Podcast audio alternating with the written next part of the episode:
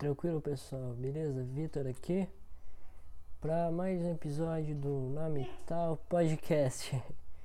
Hoje, como vocês podem perceber pela falta de qualidade no áudio e isolamento acústico, um mais um por outro lado, exatamente a série sem comprometimento nenhum com a revisão de fontes e edição. É, é, é assim, a realidade nua e crua da produção de conteúdo aqui do Nome Tal Podcast. É um behind the scenes, certo? Exatamente. Vamos lá comentar, né, o que aconteceu nessas semanas aí que passaram do Eita, foi Então, é, comentar aí o que aconteceu, né? Poxa vida, muita coisa diferente, capinhas para séries, entrevista com cultura flop sobre pronome neutro leitura de um conto e veja só mais um episódio aí do Por Outro Lado, de versão reatrismo. Então eu tenho que explicar algumas coisas. Vamos a algumas considerações primeiro. A primeira consideração é que não vai lançar reatrismo essa semana, porque eu tinha me comprometido a fazer uma série bacanuda assim sobre é, meios de comunicação e mudanças sociais. Só que é uma série muito, muito difícil de fazer, muito muita coisa, muita história. E eu falei: não, não, não, não. Isso aqui vai ser um projeto de vida. Então eu vou fazer ela direito. Não vai lançar em três, quatro semanas. Vai lançar daqui um ano quando eu estiver na faculdade, entendeu? Que eu vou ter, vou ter monitoria de professor, vou poder ter acesso a acervos de jornais, sabe? Vou recolher informação na fonte. Vai ser uma série documental, não vai ser bacana, vai ser diferente. Essa é a ideia. Então por isso que não lançou episódio, porque a minha ideia antes era fazer assim, ah não, vou preparar tudo aqui, aí eu lanço tudo na mesma semana. Então eu vou gravar um episódio um pouco mais tranquilo de fazer, que era o conto, que o conto dos sapos lá já tinha escrito, e aí não fica sem episódio para vocês. Mas eu pensei, não, não, não, não. Vamos dar uma pausa nessa ideia aí do, do documentário e vamos gravar um por outro lado aí explicando o que está acontecendo. É isso que eu estou fazendo agora. Bom, o que vai acontecer é que o reatrismo não acabou, então você, jovem ouvinte, que é existencialista e gosta de ter sua existência ameaçada por reflexões e divagações que não vão levar a lugar nenhum, você que gosta disso, fica tranquilo que é, não acabou. Vai voltar. Semana que vem, sobre um tema. Esse, esse de fuder, eu não vou contar mais nada. É complicado. Aquele é de. Eu falei com a Luana agora e ela ficou. Nossa, muito obrigado, Vitor, pelo papo existencialista. Ela ficou assim. Ela foi, não, de nada. Enfim. Uh, o que eu tenho que falar também é sobre. Que lançou episódio novo da Luana aqui. Lançou hoje, domingo. Estou gravando dia 11 de novembro. Dia 11 de novembro lançou o episódio dela, então por isso que eu não vou lançar hoje, vou lançar terça-feira. Então você está ouvindo isso aqui terça-feira, dia 2, dia 3. Está ouvindo isso dia 3 de novembro, provavelmente. Então é isso, não vou lançar hoje porque já lançou um da Luana sobre bate-papo com. Bate-papo, né? Bate-papo aí com vocês. Deixa eu ver até se ela já divulgou o episódio dela no Instagram. Ela, já não divulgou. Agora, às 6h15 do dia 1 de novembro, ela ainda não divulgou o episódio dela, mas fique de olho no Instagram, nome tal underline podcast, que lá a gente avisa quando os episódios estiverem disponíveis no Spotify. Inclusive o dela já está disponível. Se ela não divulgar até terça-feira, fica sabendo agora que você pode escutar o episódio novo dela. Enfim, é, o que mais? As capinhas. As capinhas são um negócio muito legal de fazer. As, artes de capa. Eu, eu fiz um celular, né? Então não foi. Caraca, puta trabalho de edição. Inclusive, eu usei de um defeito na edição que era recortar a parte da imagem de vez só o fundo como identidade visual do, dos programas. E foi legal, porque tem toda essa coisa de. Ai, modernidade líquida, ui ui, Bauman, ui ui. É, eu gostei, achei. Nossa, olha como o negócio é. É. Nossa, fugaz e. Putz, Qual é aquela palavra? Lembra daquela palavra? Eu não lembro.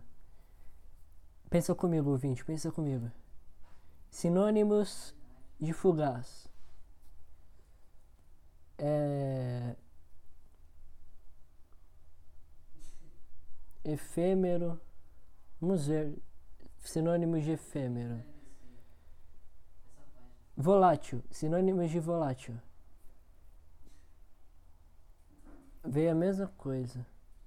Ah, interino, perecível, transitório, conciso. Não, não, conciso é o contrário, né? Conciso. É conciso é. Não. Bom, não, não sei a palavra, enfim.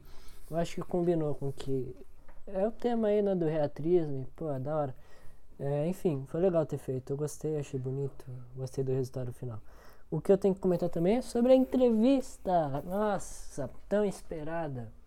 Nossa, demorou, viu? Acho que uns meses. Que eu digo duas semanas. Ficamos uns meses planejando essa entrevista e foi bem legal. Foi com o Luca do Cultura Flop, cara, super gente boa. Papo super pertinente, sabe, assim, de função social, bem legal, mas e a gente acaba concluindo que sim, é necessário, sim, a implementação de pronomes neutros, mas no futuro, numa outra sociedade que não tem mais preconceitos com comunidade queer, né, que é a comunidade não binária. A gente concluiu isso, mas eu fiquei pensando, porra, se a palavra não tem gênero, vixe, que a gente ia fazer com as crases? Isso é pira de gente que se que estuda português, isso é pira de linguista. Provavelmente você nunca pensou nisso. A não sei que você seja o louco das letras. Bom, é crase é crase. Porque crase se usa só na frente aí de palavra feminino, né? Então, você fala a alguém. Então, eu falei a ela. Ou falei a professora. Falei ao professor. É assim que é. Essa aí que é a regência. Mas e aí, pô, como é que tu vai fazer com elo? Vai ser ao elo, a com crase elo, sem crase, não dá. Porque a partir do momento que você pôr ao, você vai admitir que elo é masculino. E a partir do momento que você pôr crase, você vai admitir que elo é feminino. Então, você tem que fazer uma reforma completa na língua portuguesa para isso dar certo. Isso não vai dar certo, porque é muita coisa que tem que mudar. Muita coisa. Então é difícil, é um negócio complicado. É mais fácil nós esvaziarmos todo o sentido que ele e ela têm em relação a gênero, é, função social e a, tudo. Esvaziarmos isso apenas a um contraste entre, olha, ele tem pipi e ela não tem. o sexo biológico, né? É, e reduzimos apenas a isso, a essência mesmo da palavra, que era. Por exemplo, se você for pegar o latim, Vaca é vaca e touro é taurus. Vogais abertas para a palavra no feminino, vogais fechadas para pala palavras no masculino. Eles só queriam buscar uma maneira de diferenciar um do outro. Como que eu vou transmitir isso em som? Como que eu vou transmitir a ideia que um dá leite e outro dá couro?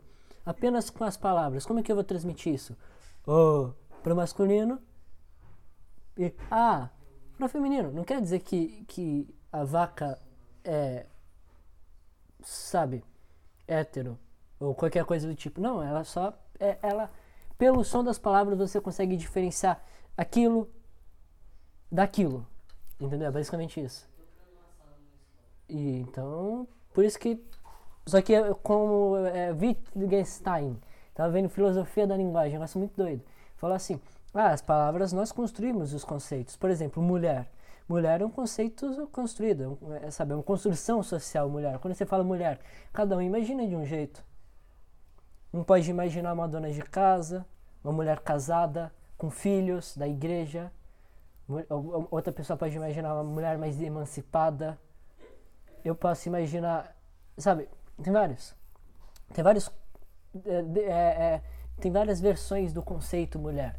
Isso varia de indivíduo para indivíduo, de época para época, de cultura para cultura.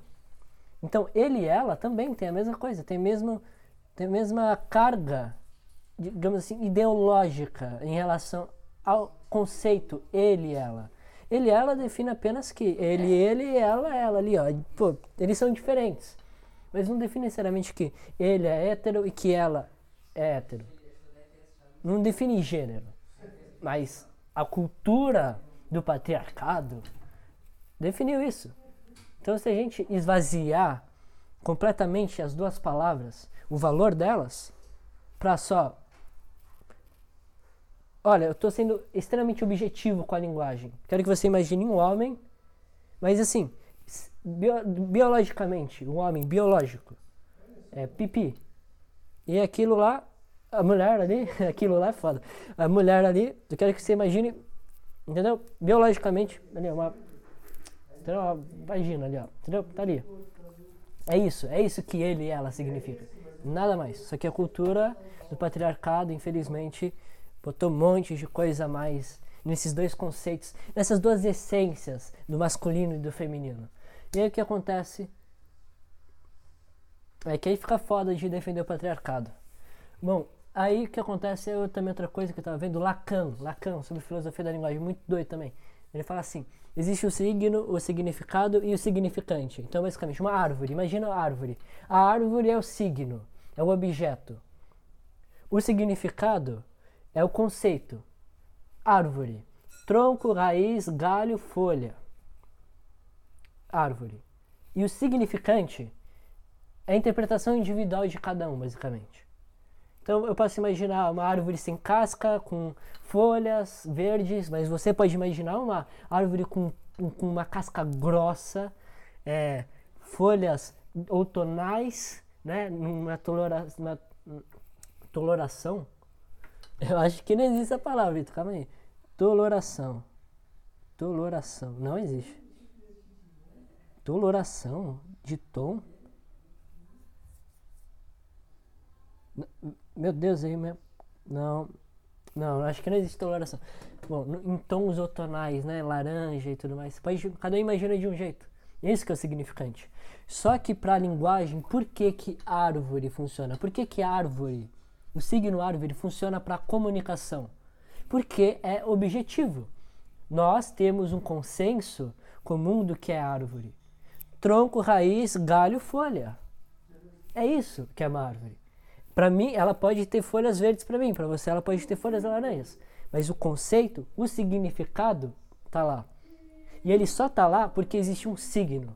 E o signo é o próprio objeto, é a própria coisa, não a coisa em si, porque não existe a coisa em si, uma interpretação única.